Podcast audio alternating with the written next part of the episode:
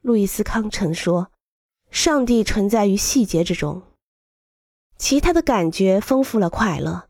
建筑物的声音，如水、风、脚步和声音的品质；触摸建筑物的栏杆或者门把手，触摸墙壁或者地板的纹理，令人愉快或者不愉快的香气都会产生影响。另外，对感受建筑物的品味的预期快乐，丰富了我们的全面理解。设计过程包含了所有你可以想象到的能使所有感觉快乐的因素。在设计过程中，满意度大部分来自于创造一种关于建筑物的设计风格。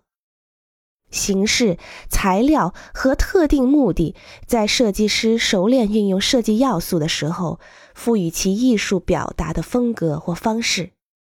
这些想法的综合，逐步形成了设计风格。